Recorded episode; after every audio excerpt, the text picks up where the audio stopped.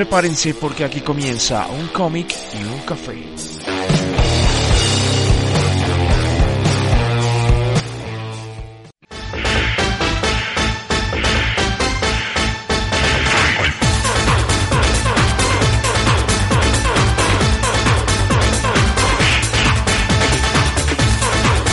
Hola amigos de cómic, bienvenidos a otro super programa, un programa que teníamos aplazado desafortunadamente hace ocho no lo pudimos hacer, pero aquí estamos cumpliendo la cita.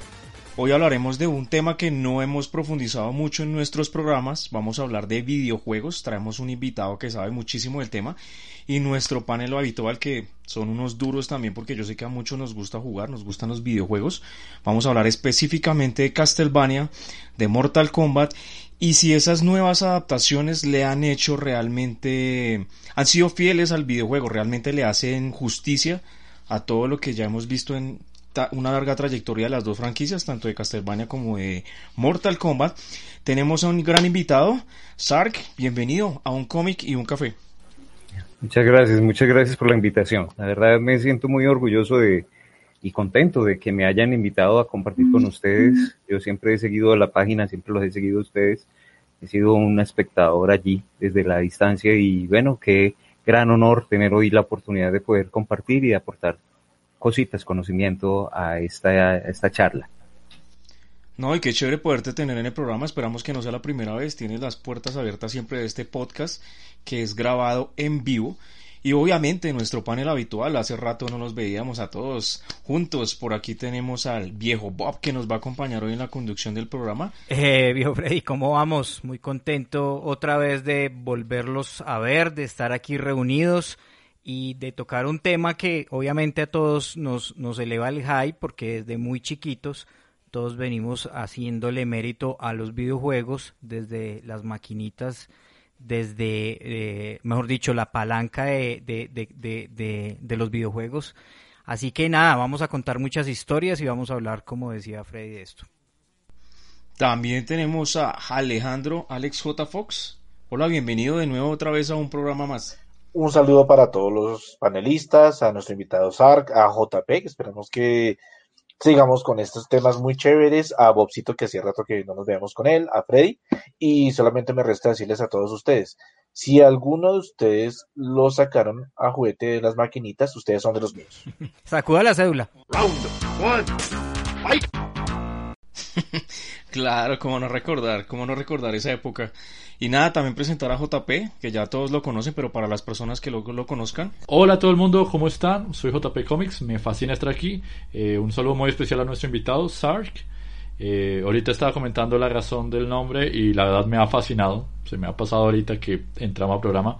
Pero nada, me encanta estar aquí, me encanta el tema del día y de una, entremos. Sí, no, yo también tengo que reconocer que soy un fan ferviente de los videojuegos. Me encantan desde hace muchísimos años, desde que tengo uso de razón. Recuerdo la primera consola del 2600, de esos juegos entrañables que hace poco volví a jugar, entonces me encantan y sé que a ustedes también les va a gustar este programa, que es uno de nuestros últimos programas. Así es, vamos a tener ya el final de la primera temporada de un del podcast. Nada, dejo al viejo Bobcito para que hoy nos acompañe con la conducción de este increíble programa de hoy. Claro que sí, muchas gracias. Muchachos, y ahora que estábamos hablando de, de esos primeros videojuegos, me gustaría que empezáramos contando cuál fue eh, la primera máquina de videojuegos que tuvimos en casa. ¿Cuál recordamos? Empecemos por nuestro invitado, Sark. Pues a ver, yo les cuento, yo he crecido eh, rodeado de este tema geek desde muy pequeño. Eh, he estado rodeado tanto de cómics como de mangas, como de anime, como de, de, de todo este cuento porque he tenido una familia que es muy encarretada de ese, de ese rollo. Entonces prácticamente yo nací con la primera consola, que sería la Point, y esa sería la primera consola que tuve en mi casa, la Point. Después de esto pues llegaría el Atari, posteriormente llegaría el Sócrates, tuvimos también, tuvimos Comodoro, tuvimos, ¿qué más? Sócrates, uy, yo no me acuerdo de ese. Sí, el Sócrates era un teclado, era un tecladito, era un tecladito que se le ponía un cassette. ¿Somos tan viejos?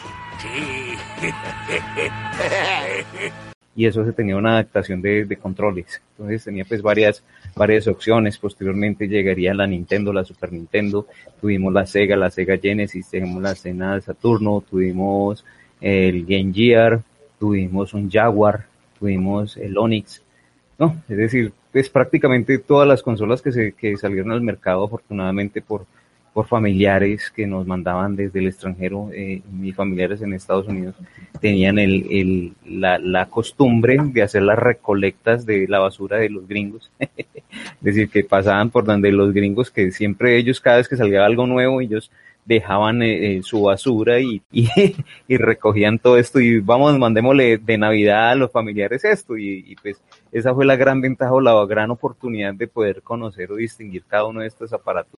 Sark, ¿y todavía tienes algo de eso viejo, o sea, de antaño, antaño? Todo. ¿Todo lo tienes ahí como un museo? Sí, pero no, es, no acá en Medellín porque yo soy del eje cafetero, yo soy de Armenia, de Armenia Quindío.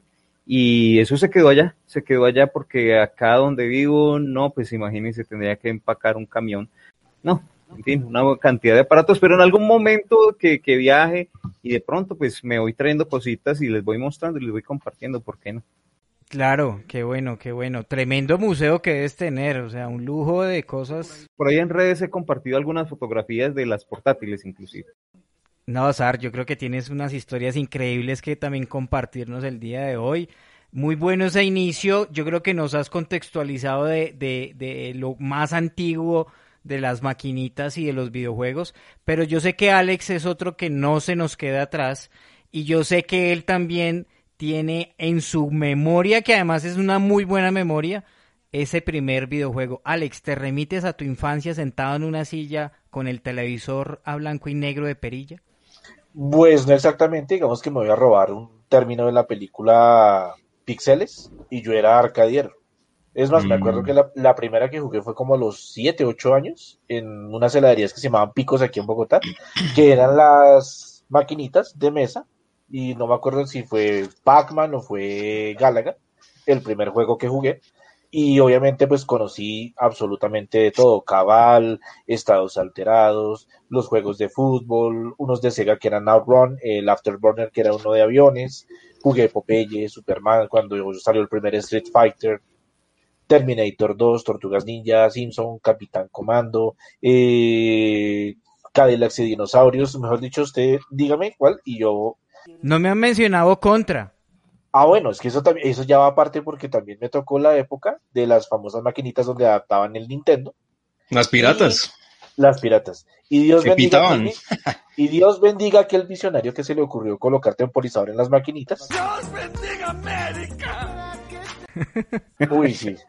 Ir a cambiar 100 pesos en monedas de 20, creo que eso es un recuerdo muy bonito para muchos de nosotros. Y... ¿De 20? No, yo me acuerdo que eran de 50, no, es que su merced está hablando de quién sabe cuántos años atrás. Pero también habían unas moneditas que eran como torciditas, como, como de, de 20, pero todas torciditas. Las fichas, ¿esas eran las de Caras Felices o las de Videoplay? Pero antes de eso existieron a nivel de todo Colombia unos lugares que llamaban gimnasios mentales Después de eso, el gimnasio no, mental no fue el que evolucionó a Videoplay.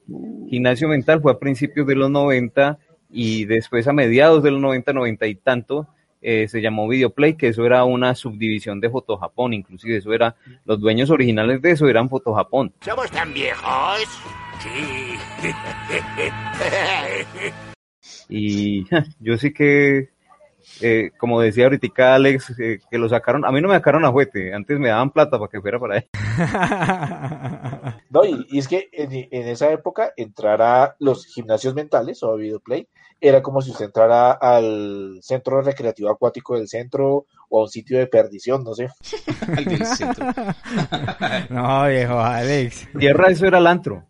Eso era el antro, eso era el hueco mundo, era una cosa... Los vagos estaban allá, no iban a clase, estaban era allá jugando. Sí, literal, muchos eran así. O cuando uno salía de estudiar, para allá se clavaba. JP, ¿y tú qué recuerdos tienes de esos primeros videojuegos o de esa primera maquinita que tuviste de infancia? Quiero que quede constancia de que ustedes me han hecho recordar lo joven que soy respecto a todos ustedes. Gracias, en serio. Gracias, Pero, gracias a ti. Gracias, no, de verdad, en serio si me sentía viejo, me acabo de sentir súper joven ahorita. Dicho eso, no, curiosamente no tuve tantas maquinitas de pequeño. Sé que tuvimos, eh, como decía Alex, una, alguna versión pirata porque jugué Super Mario, me acuerdo de jugar Super Mario, y Bike y Flying Circus, o sea, lo normal. pero me acuerdo más de estar jugando, digamos, en, un computador que me regalaron mis abuelitos en el 98.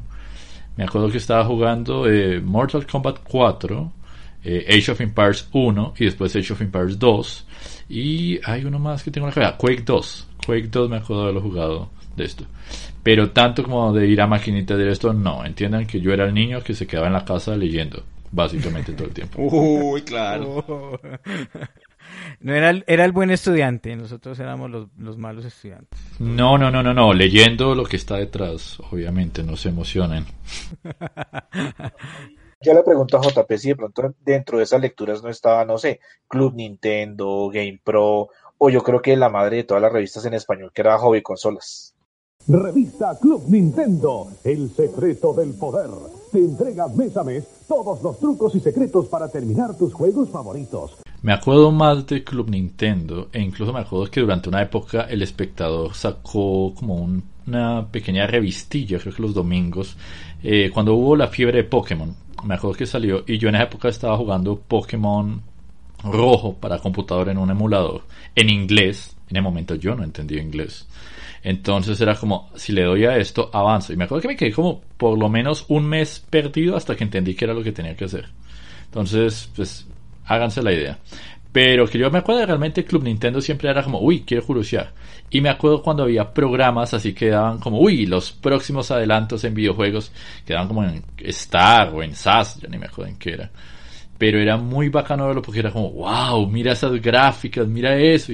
Hoy me pongo a pensar, yo en serio me emocionaba por todo esto comparado con lo que hay hoy en día. Es como, wow, esto es súper realista. Ok, está bien, supongo. Y otro veterano, si volvemos a sacudir la cédula, es con el viejo Freddy. ¿Cuáles juegos ahí recuerdas? Yo sí recuerdo, o sea, de niño no pude tener desafortunadamente consolas por el tema de económico, pues no, no estábamos así como muy bien así económicamente, pero mi primo tenía y era el, el típico primo, venga jugamos, y uno jugaba y le ganaba y se ponía rabón y cambiaba el juego, o si no entonces yo no jugaba con él y después, ay no, venga, venga, yo paso el tablero y se ponía a jugar él y pues uno quedaba como ahí de espectador. Pero bueno, esas épocas fueron igual, fueron chéveres. Ya después que fui creciendo, pues empecé con el tema de las maquinitas y sí, me gané varias jugueteras me sacaron de las orejas varias veces. Aquí cerca tenía varias, sobre todo las que timbraban, que me acuerdo que jugaba Killer Instinct, jugaba Mario, sobre todo Mario que tenía tableros muy difíciles y cuando ya uno sabía pasar el tablero y acababa de pasar el tablero, lo iba a pasar, timbraba la máquina y monedas, monedas, no tenía monedas y hasta ahí llegó. Y no, nada, no, no podía pasar. Después de eso fui creciendo un poco más y le cogí muchísimo cariño al Super Nintendo porque fue la primera consola que pude comprar con mis ahorros del colegio porque ahorré muchísimo. Me la alquilaban por una hora. Una hora me cobraban como mil pesos en esa época, ponle tú como unos cinco mil ahorita. Y pues venía el pelado, me la traía ya escondidas porque mi mamá no estaba, estaba trabajando, entonces luego iba a la hora y se la llevaba y ya. Hasta que le dijo un día, no, venda, véndame esa consola. Y ahí negociamos y me la vendió y pues esa fue una de las mejores vacaciones, recuerdo de mi vida del colegio porque jugué muchísimo en esa consola y yo soy gamer de hace mucho tiempo, ahorita que soy adulto pues afortunadamente pues he tenido un poco de, económicamente estoy un poco mejor y pues ya tengo más consolas y ya pues uno como que es un, un niño con plata entonces ya Hermano, estoy buscando entretenimiento barato. Tengo dinero. Se compran muchas vainas y por ahí tengo varias. Me gustan mucho las portátiles, las disfruto muchísimo. Casualmente Castlevania es uno de los juegos que más he disfrutado en las consolas portátiles.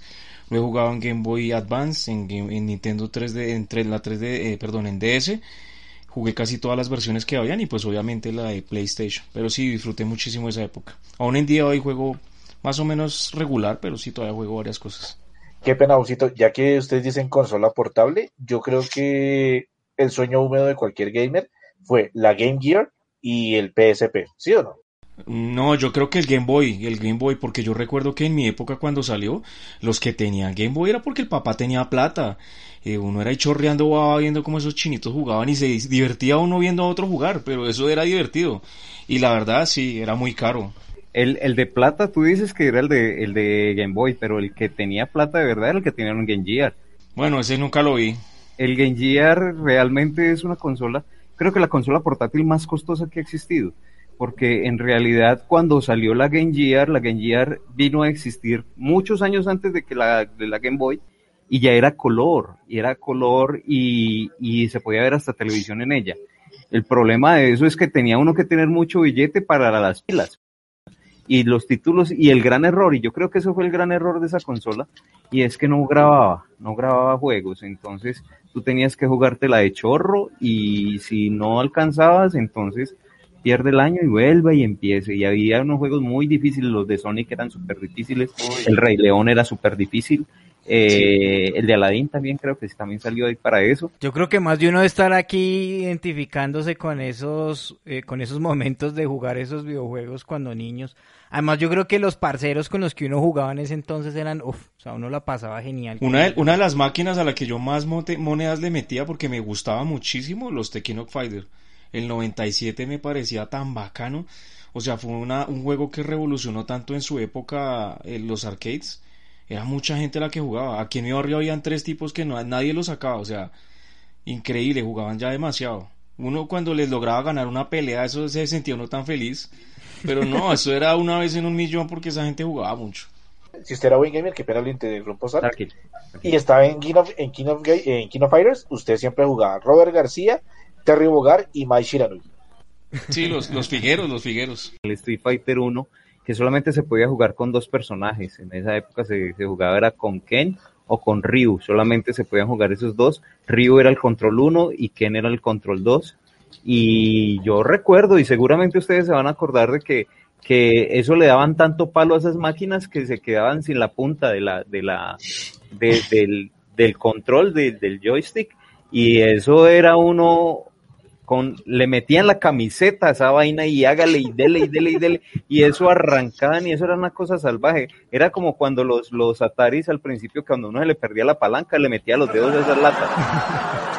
La soplada, la soplada de las palancas, que eso se le metía una mano de mugre y no servía o el arriba o abajo, o a la izquierda, a la derecha, uy, daba tanta piedra uno meter una moneda y que no servía. Y uno, ay, ahora qué hago con esto, no camina, no se agacha y sople uno ahí. Ah, estas épocas eran muy chéveres. Qué, qué buenos recuerdos. Y, y para ir atando, digamos, a, a, al tema que, que nos reúne hoy acá, Freddy mencionó que jugaba mucho Castlevania, digamos, actualmente, pero el resto no mencionó mucho. ¿Qué tanto juegan Mortal Kombat o juegan más, digamos, eh, Castlevania? Empecemos por JP, que he estado, he estado más, más pensativo y recordando todos esos momentos de infancia. ¿Quieren que sea 100% honesto con ustedes? Estoy jugando mientras hablamos, mientras hablo con ustedes. Ah, qué bonito. Ah, que juega, que juega.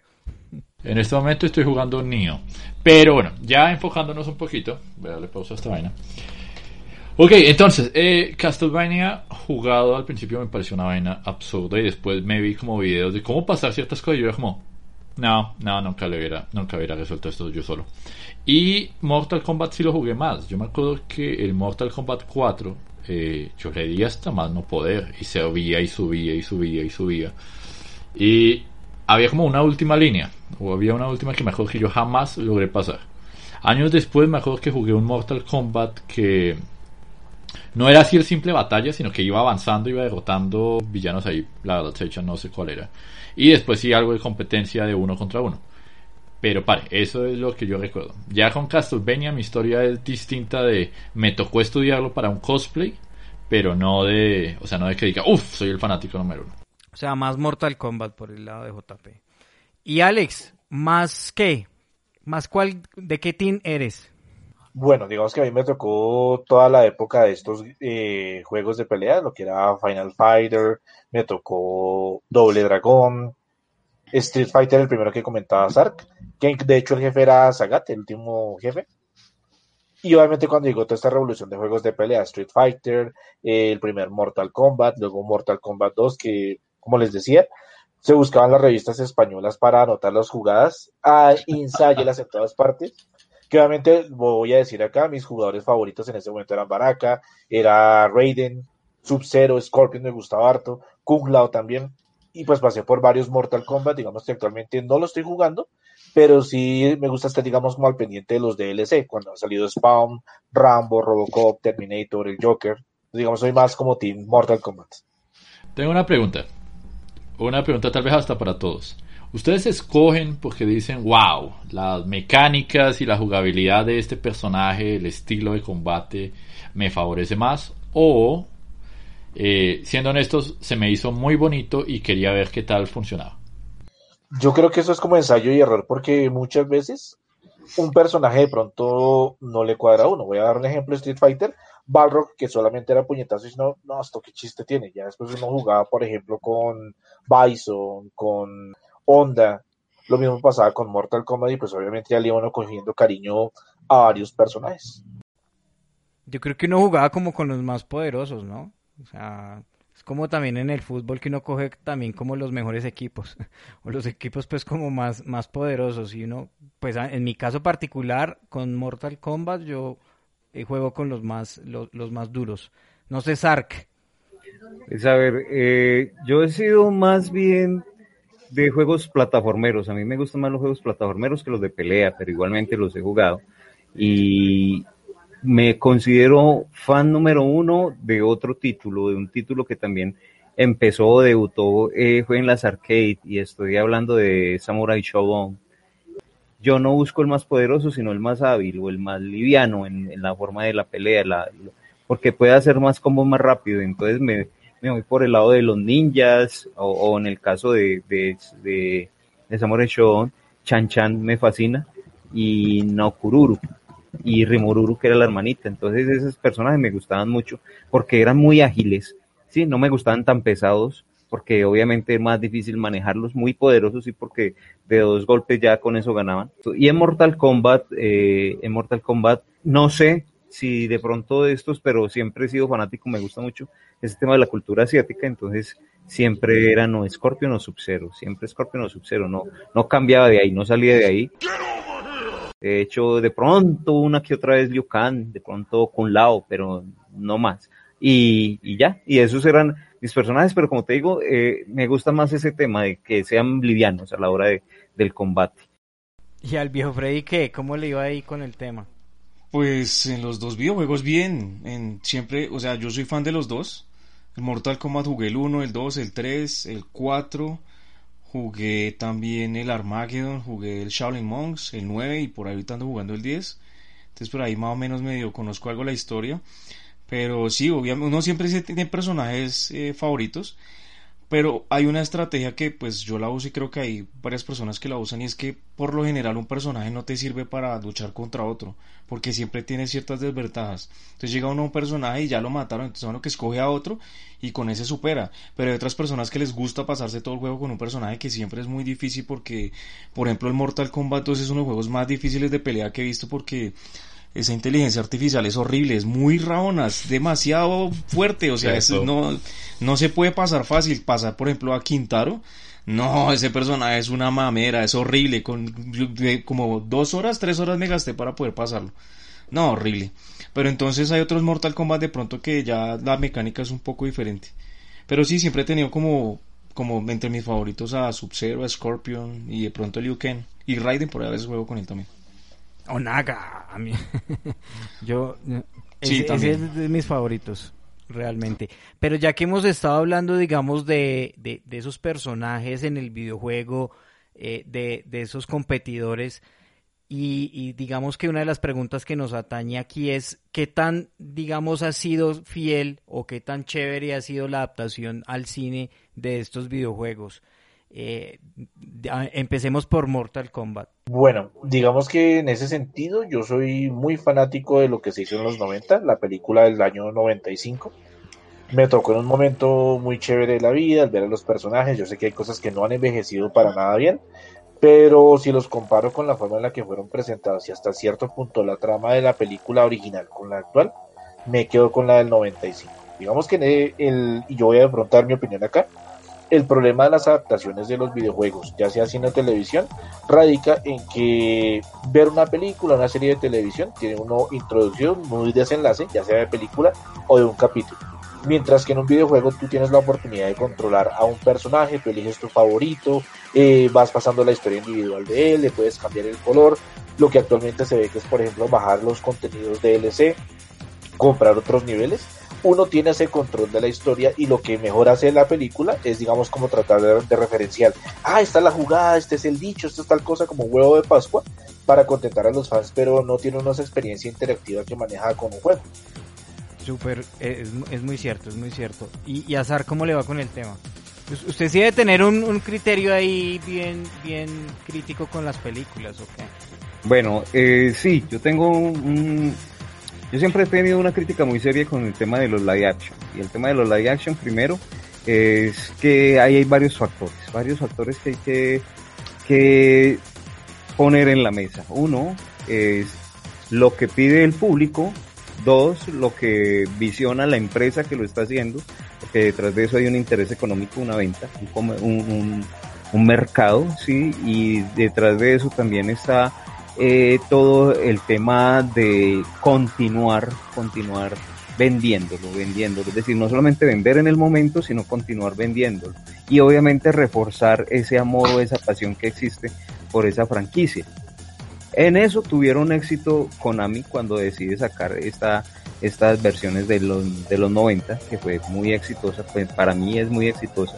Y digo, me refiero más bien a la primera, no las, tanto a la segunda, porque la primera logró vender la camiseta, logró vender los muñecos, logró vender el juego y logró vender la banda sonora.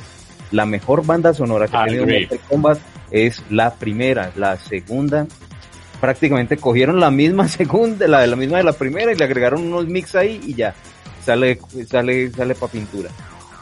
Y obviamente generaron un muy buen recordatorio cuanto a sus personajes, tanto así que la gente se enamoró de esos personajes como serían Raiden, como sería Sub-Zero y como sería eh, Scorpion, que prácticamente esos son los que son los principales ahí. Bueno, si está, después llegarían Jax, después llegarían Sonja y todos estos otros. Eso fue lo que realmente generó que fuera un éxito eh, eh, rotundo de esta primera película, aunque en calificaciones no la muestran como muy bien calificada, pero si la ponemos en comparación a las nuevas adaptaciones, inclusive a los live action que han hecho fans y algunos que se han hecho para YouTube, porque YouTube también tuvo en algún momento su intento de serie de Mortal Kombat, eh, también tuvo una versión de serie animada que no fue la más maravillosa, pero obviamente intentó como profundizar un poco más sobre, sobre el rollo. Esta última película, y con todo respeto para los que todavía no se la han ido a ver y que, y que están de pronto viendo esto, alerta spoiler, esta película no es, no es Mortal Kombat. Esto es una precuela. Esto es una precuela y, ya. Eso es simplemente eso. Bacano los poderes. Hasta fue más bacancita esa película última que sacaron de Scorpion que la misma película. Es decir, que la película está que salió. Eh, otra vez el mismo rollo de siempre, es decir, nos vuelven a contar la misma vaina de que estamos perdiendo todos los torneos y que este ya es el último y que si no hay no, no, no hay nada y, y ya. Es decir, ¿por qué si realmente uno quiere contar todo eso? Que no cuenta las otras películas, muestren las otras cosas. Yo creo que eso es lo mismo que pasa con, con, con los cómics, como tú lo dices. O sea, si a una película le va bien, pues va a motivar a que más gente consuma, digamos, ese cómic y, y va a ocasionar lo, lo contrario también si la película no es buena. Y creo que pasa lo mismo en los videojuegos. Eh, a JP, que, que, que este tema que es como bien polémico, que, que tiene para opinar? ¿Han sido dignas las adaptaciones al cine o no?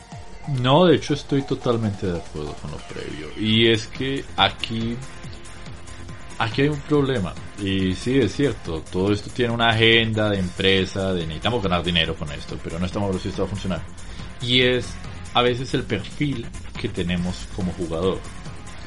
Y es, o es como lo digo de alguna manera, la forma en la que yo juegue a un personaje en X videojuego no es la misma forma en la que lo juegues tú y en la que lo juega cada persona. Tenemos unas ideas hasta cierto punto propias de cada esto, en especial cuando son eh, juegos donde valga la pena uno pueda crear su personaje o eh, interactuar con el mundo a su manera, un poco más libre que digamos simplemente yo peleo con este personaje contra el otro personaje. Pero si a eso le sumas que estás intentando vender esto a una nueva generación, que no estás seguro de cómo presentarlo, de debería ser chévere, no debería ser chévere. Es más, tengo una pregunta. ¿Qué tantos spoilers podemos hacer aquí? Dale, sin lío. Hágale, Yo ya se prendieron las alarmas. Perfecto.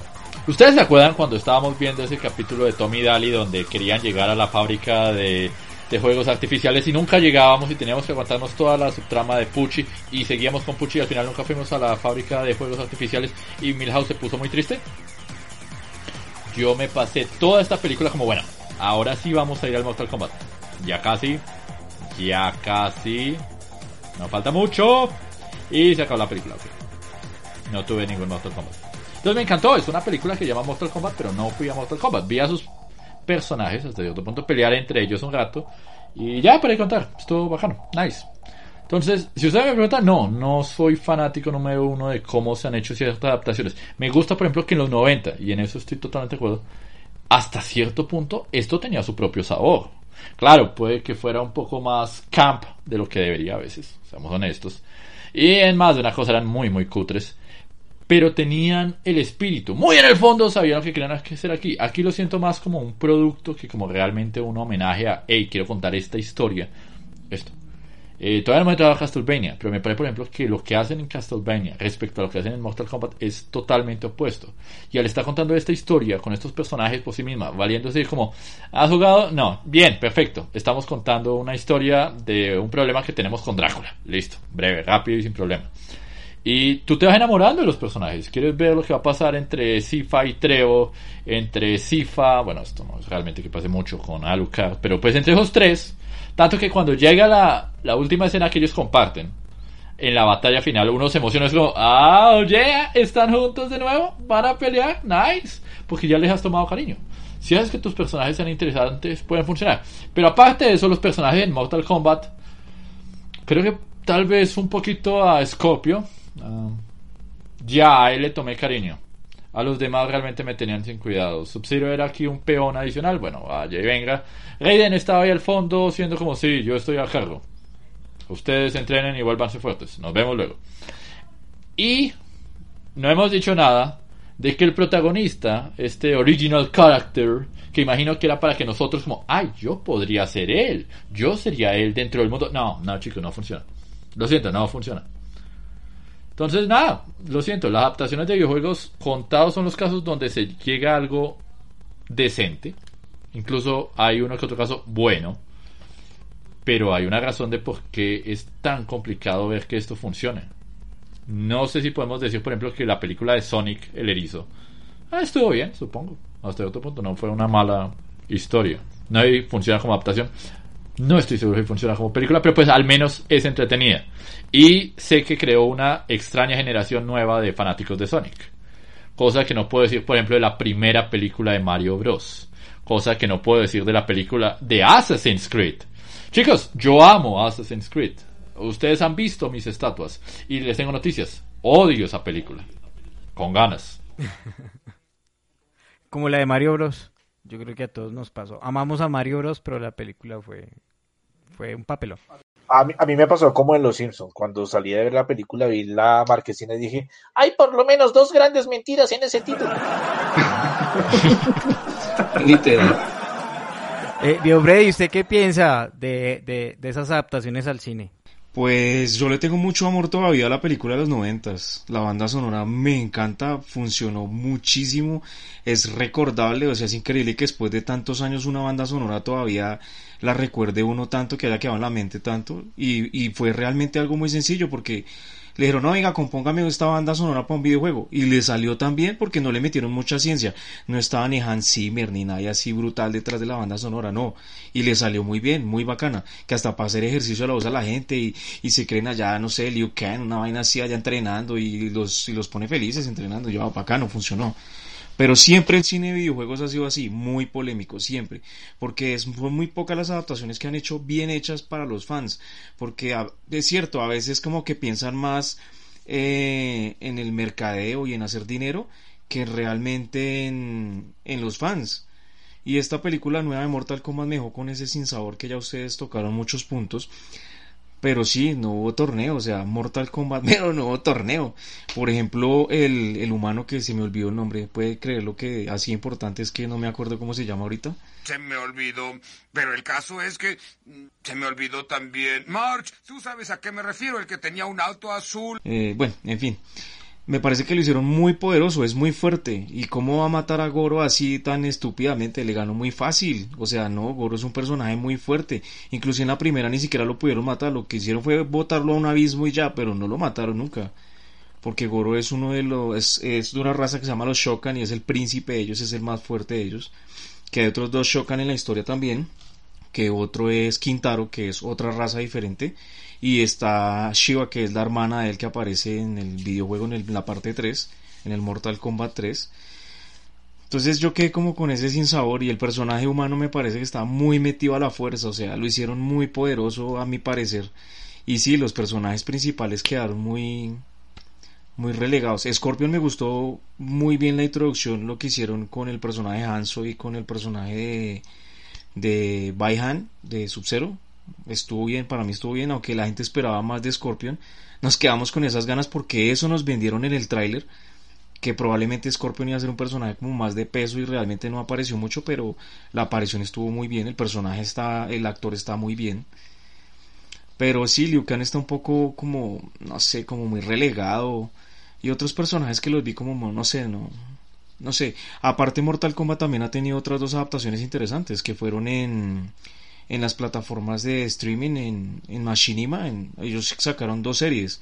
Una era contando los orígenes, que se las recomiendo mucho, son capítulos cortos de 8 10, de 8 10 minutos. Cuentan los orígenes de muchos de los personajes, cuentan los orígenes de Sector, de Cyrax, cómo los convirtieron en androides.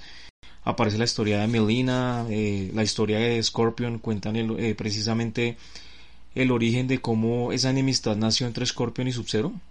Buenísima. Y la otra es, hacen un torneo como tal, un torneo oficial de Mortal Kombat, pero en esta, esta vez en este torneo, Shang Tsung logra convencer a Liu Kang para que Liu Kang ya no, ya no eh, luche más para el reino de la tierra, sino ahora lucha para el Outworld, al lado de Shang Tsung.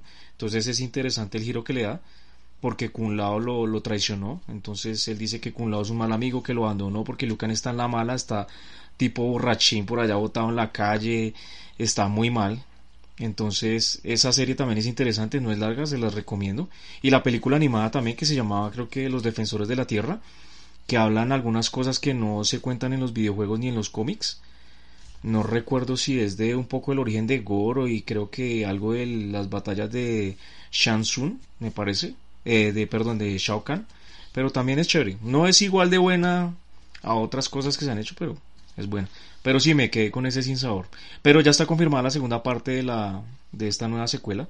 En la segunda parte supuestamente sí va a haber torneo.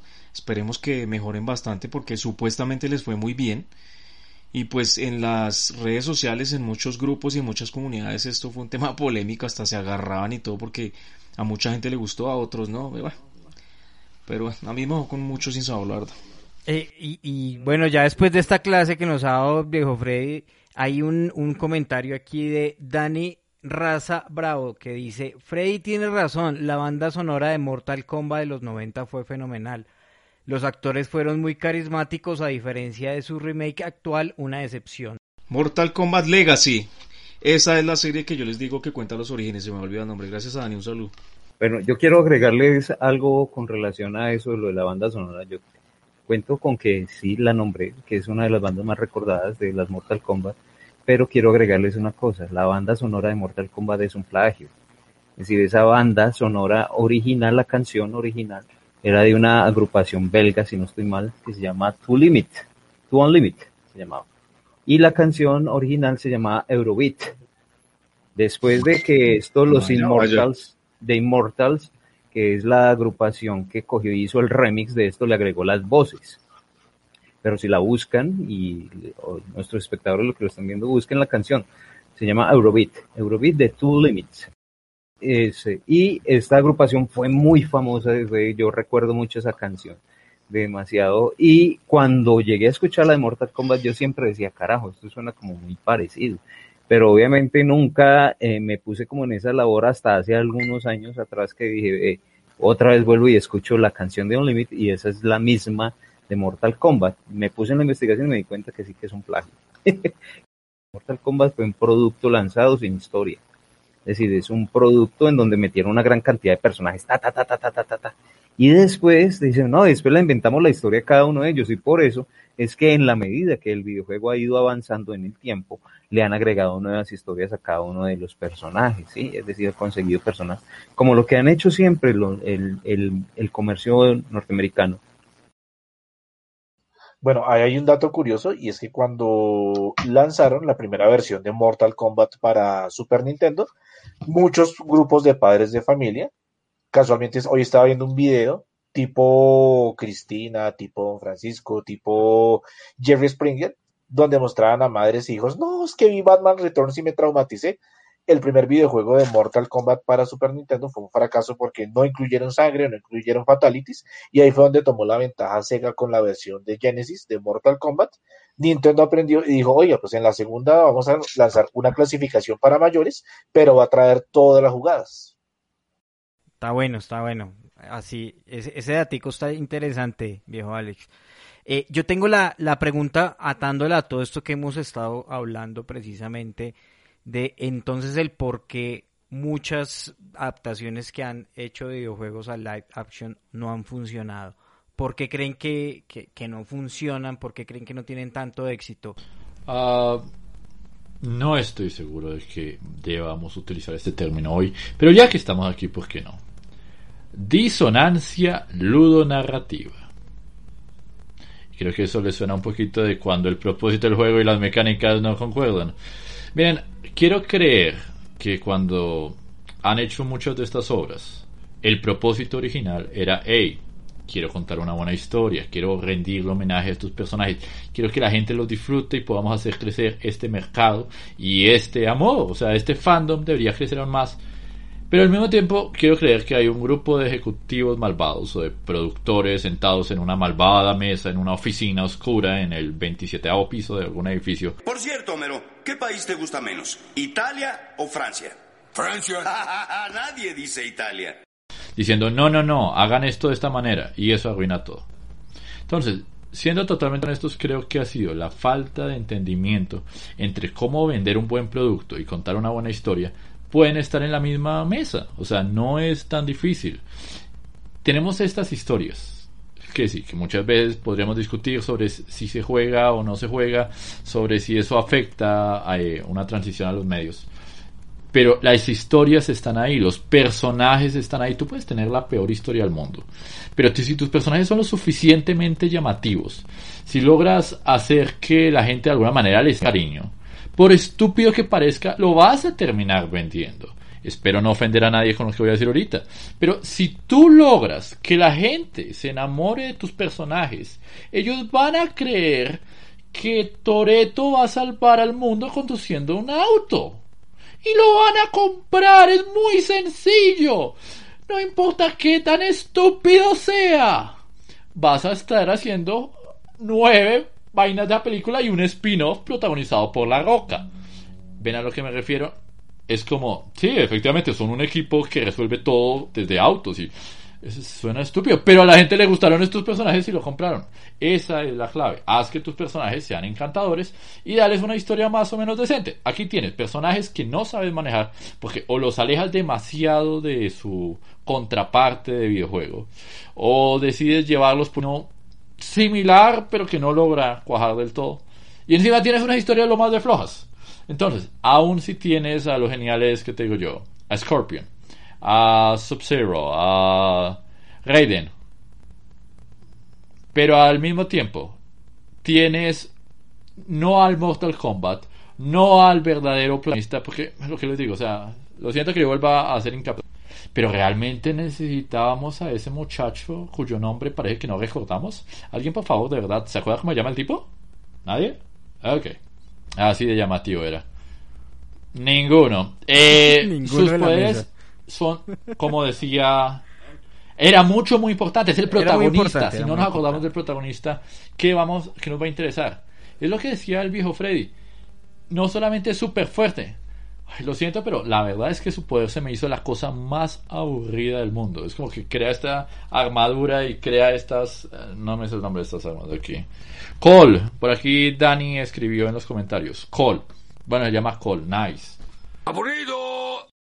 No les interesa. Y pasa lo mismo con un montón de adaptaciones, donde ves que se alejaron del material de origen, de que no entendieron qué fue lo que realmente funcionó y terminas perdiendo. Y eso no solo pasa en videojuegos Puedes irte a la era oscura de las adaptaciones de cómics. Puedes irte a ¿por qué no tenemos una película de ningún anime? Y va a seguir así. No entiendes los recursos, no entiendes los medios y no entiendes la razón de por qué esto funcionó originalmente. Total. aquí voy a complementar con un comentario que también hace Dani al respecto y dice, la película del 2021 ni siquiera logra la esencia que logró la cinta animada La venganza de Scorpion de, 2020. La eh, división animada de Warner tiene las cosas más claras, pero el estudio siempre la embarra. Eh, tiene razón eh, en ese sentido. Alex, ¿y cuál es tu opinión del tema? Pues básicamente la misma de JP, pero solamente quiero hacer una pequeña acotación para darle el paso a nuestro invitado. Cuando JP dijo la sala de ejecutivos malvados, me imaginé tipo doctor malito.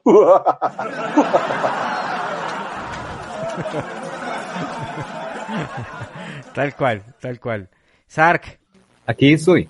Eh, compartes esa misma opinión y el viejo Freddy creo que no nos ha, dado la opinión de eso, ¿no? De esa pregunta del por qué no funcionan muy bien las Bueno, eh, comparto de todos una, una, gran parte. Adaptaciones del anime hay buenas en live action. Ronnie Kenshin es la más, la más clara de esas, la, la, la, una de las adaptaciones mejor del, del, del anime. El cuento es y es muy importante eh, tener claro es que sí, cada uno va por un lado diferente.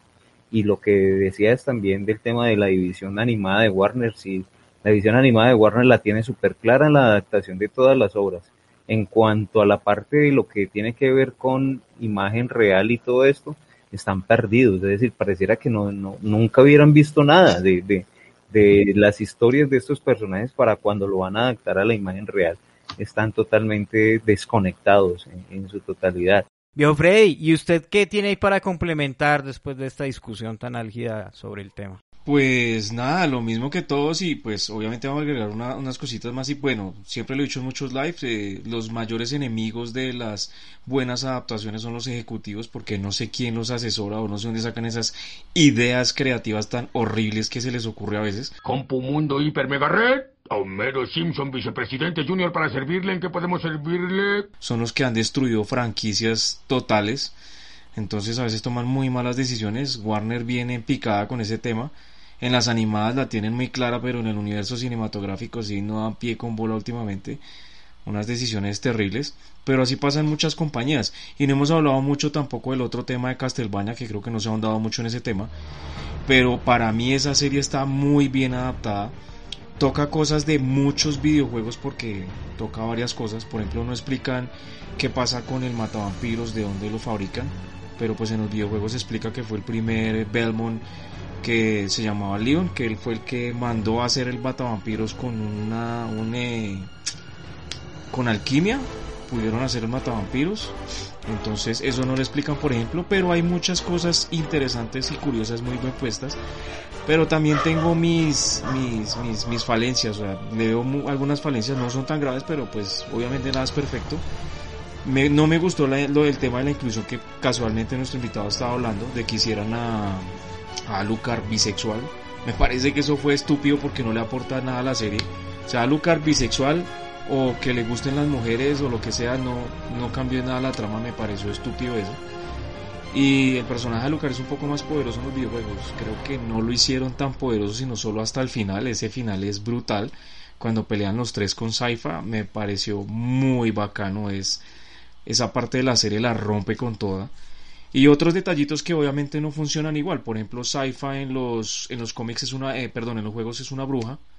Aquí es de pronto un poco diferente porque es más como una, alquimista, la hicieron ver más como una alquimista o algo así que más como una bruja como tal, aunque la gente de los aldeanos decían que era una bruja, y en los videojuegos sale un ladrón que aquí no tampoco apareció en la serie, me pareció curioso, además la espada de Alucard, que es una de las espadas más poderosas que hay en el juego, tampoco la mostraron, me pareció como un poco charro eso, y el final, el final fue muy abierto y no sé, ese final con Drácula estuvo algo extraño, les quiero hacer una pregunta que desde hace rato tenía atravesada. ¿Cuál fue la primera adaptación de videojuegos que ustedes vieron en cine o en televisión? Y le quiero preguntar a JP. Ay, estoy intentando recordarla, así que no fue Mortal Kombat, tío, sabes que no fue Super Mario. Creo que la verdad se dicho no me acuerdo cuál haya sido la primera. O sea, si ustedes me empiezan a decir en este momento adaptaciones, voy a como, esa, esa fue. Porque no creo... Street Fighter. No, no tengo recuerdo de haber pagado para ir al cine a ver ninguna adaptación de videojuego porque no tenía la menor fe en que fuera a funcionar. Incluso hace un par de años, cuando salió Assassin's Creed, yo dije como, tal vez, y al final dije que no. Dije que no, no tengo fe. Entonces, creo que no tengo recuerdo de haber ido al cine, ni siquiera fui a ver Sonic, porque cuando la iba a ver, una pandemia decidió azotar a la Tierra. Entonces, pues eso me fregó un poco ese plan. Pero si tú me preguntas cuál es la que yo recuerdo que haya visto en mi vida, mentiras, vi Detective Pikachu, gracias. Aparentemente Detective Pikachu es la única adaptación de videojuego que he visto en un cinema, todo lo demás lo he visto en la casa. Dicho eso, eh, si me preguntas, por desgracia, la primera adaptación que vi de un videojuego en mi casa fue como cosa rara, la película de Super Mario. Y estoy totalmente de acuerdo con Sark en que no existe algo que sea peor. Sí, ciertamente compite contra Dragon Ball Evolution, estoy totalmente de acuerdo. Pero es que esta hizo un muy buen papel en ser mala. O sea, no solamente manejas mal a tus actores, que eso ya debería ser ofensivo, no solo me lo terminas en cliffhanger, porque todas estas malas adaptaciones siempre terminan en cliffhanger. Y eh, nada, nada, nada. Tengo horribles recuerdos de esa película. Ugh, ugh, Yoshi, no. Tú pecas contra la naturaleza. Por favor, mátame. Ya nos dio dolor de cabeza todo. Yo creo que eh, estas, estas películas que han mencionado, sobre todo la de Super Mario y la de Dragon Ball, eh, sí que nos traen malos recuerdos. Esperamos que, a pesar de que hoy en día las historias a veces no son tan buenas, no volvamos a repetir esos papelones de ese entonces y pues obviamente estas historias puedan tener un mejor desenlace. Yo le tengo fe a esa segunda de Mortal Kombat, espero que ahí sí, mejor dicho, nos pongan todos los juguetes sobre la mesa y podamos disfrutar de una película como, como la queremos los fanáticos de, de por lo menos de esa franquicia, ¿no creen? Bueno, con esto yo voy a decir mi edad aproximadamente, pero la primera adaptación que vi fue en televisión, la serie animada de Pac-Man. Uh, de Hanna Barbera. Y la, y la de Mario Bros, acuérdate de la de Mario Bros, la de Mario Bros fue un poquito antes. Sí, también tuvo serie La animada. de, sí. Mar- la de Mario No, Bros no, no, y Zelda. eh, acuérdate que era no, Zelda. Pero, pero esa, fue- pero esa fue del año 89 que el y tenían una parte live action en la- en- al inicio Oh, yeah. que salía este, Sí. este luchador Capitán Lou Albano Salón de la fama WWE. Hell yeah. que ese de que en paz descanse mata lamentablemente el de Bob Hoskins yo lo confieso fui de los que pagué por ir a ver Street Fighter pero ver a Kylie Minogue pagó la película a comentar. Imagínense, depositamos toda la fe en una cantante, así que eso puede decir mucho de la película. Quiero agregarles de que la dinámica de- del juego de, de Castlevania es una dinámica que fue una fórmula muy dada en esa época, en los ochentas, eh, que se repitió en Metroid, pero prácticamente era lo mismo ir descubriendo y generando ciertos puzzles a lo largo de la historia que iban destapando o iban abriendo más el mapa. Esa era como la dinámica de Castlevania. Obviamente esta adaptación a versión animada de Netflix fue una serie excelente en todo el sentido de la palabra. Me quedó patinando todavía el tema de que no hablaron de Gabriel por ningún lado.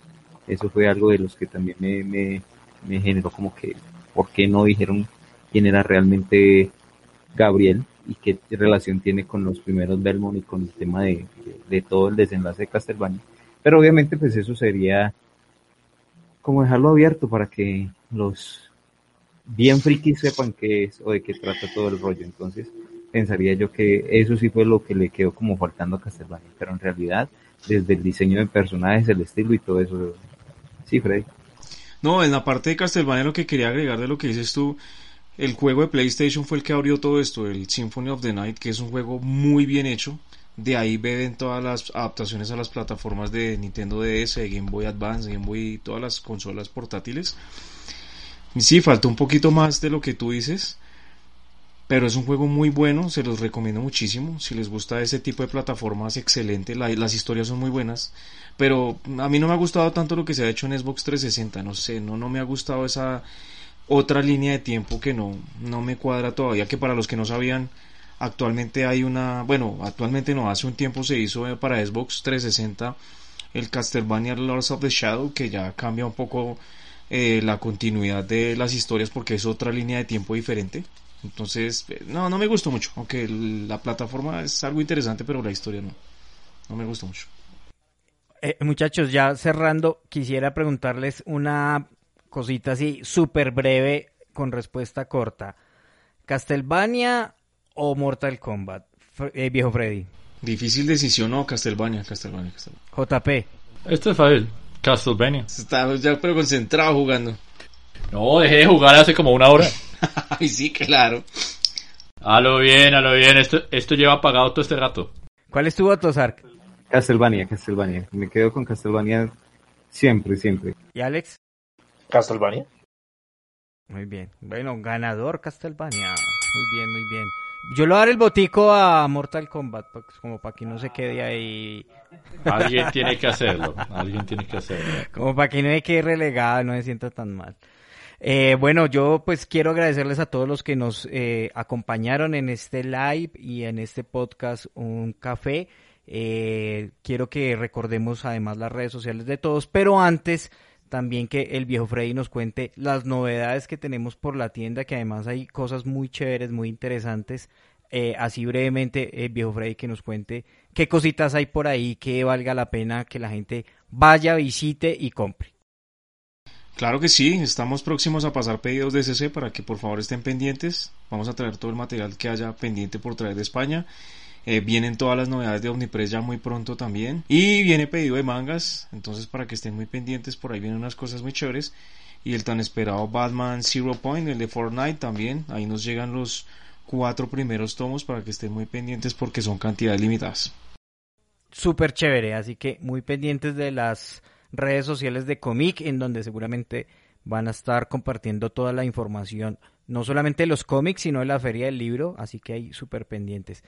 Eh, Alex, ¿en dónde nos pueden encontrar todo el tema de Superman? ¿Dónde pueden encontrar a Alex? ¿Dónde pueden eh, a charlar con Alex? Ya que tenemos la oportunidad de hacer la publicidad en fans de Superman en Colombia por Facebook y fans Superman Colombia en Instagram, vamos a tener capsulitas a lo largo del mes porque se conmemoran 40 años del estreno de Superman 2 y 15 años del estreno de Superman Regresa, entonces vamos a tener datos curiosos que otras personas no tienen.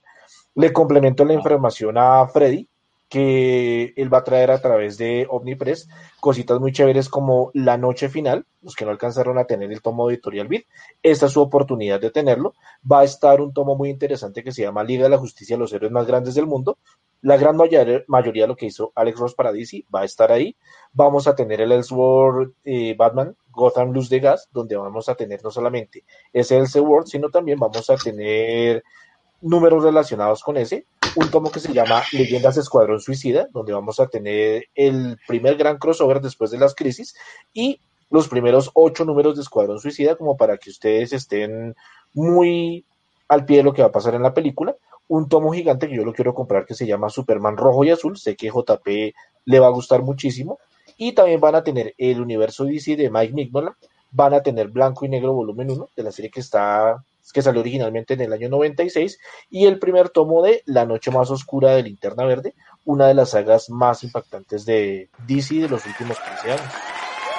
Wow, hemos dicho, hay de todo para todos los gustos, así que súper pendientes. JP, recordar redes sociales, dónde te pueden encontrar, además tienes un live por ahí los jueves, eh, mejor dicho, toda la información de JP. Bueno chicos, como siempre ha sido un placer para mí estar aquí hoy. Eh, pueden encontrarme en Instagram como jp.comics, donde estoy subiendo cómics todas las semanas y hablando, hablando un poquito de esto, hablando una reseña del otro.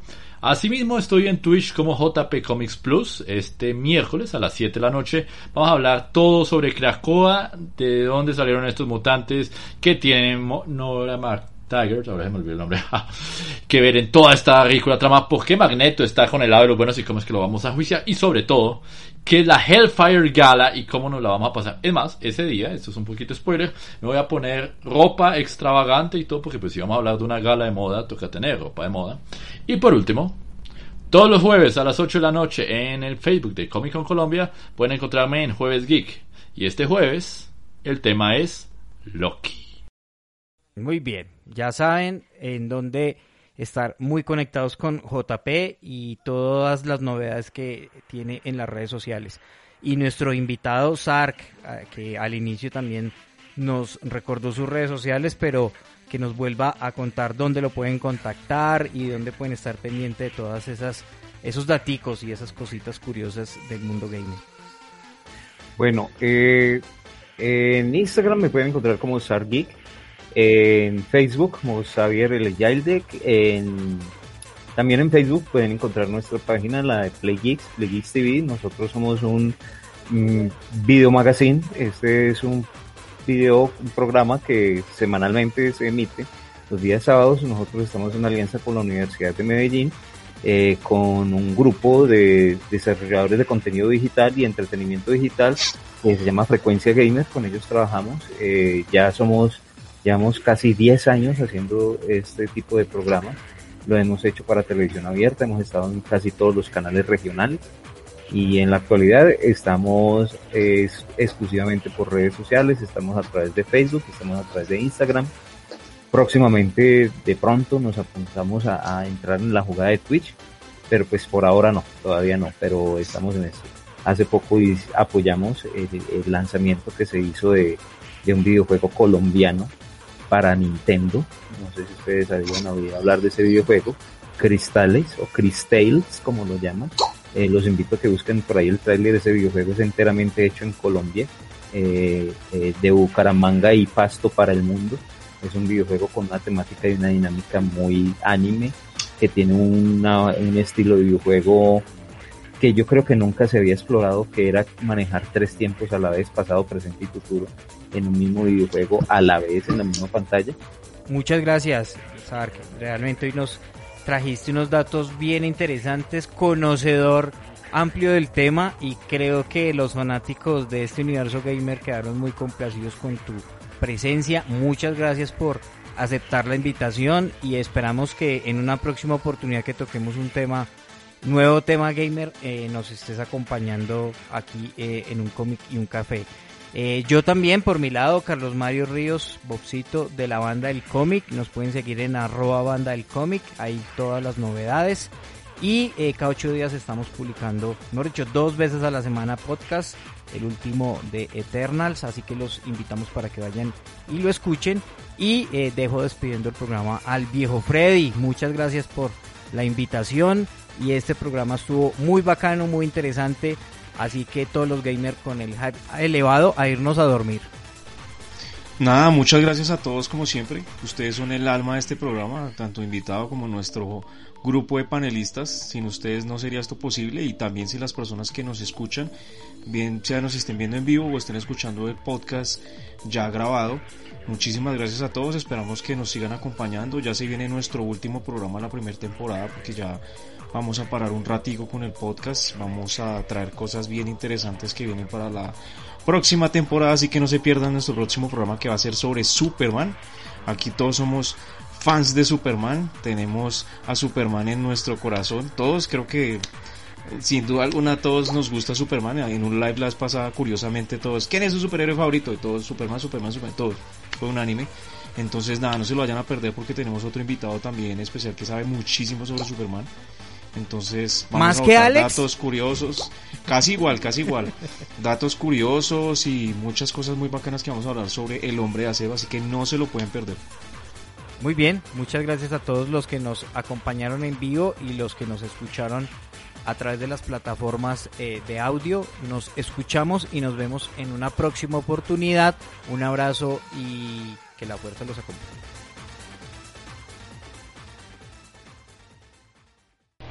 Bueno, esperamos nos hayan podido acompañar con una buena taza de café desde cualquier rincón de Colombia y por qué no del mundo. No olviden visitarnos en www.comic.co. En nuestra tienda online encontrarán los mejores cómics en español, inglés y muchos títulos de mangas. Hacemos envíos a toda Colombia y nos vemos en el siguiente programa.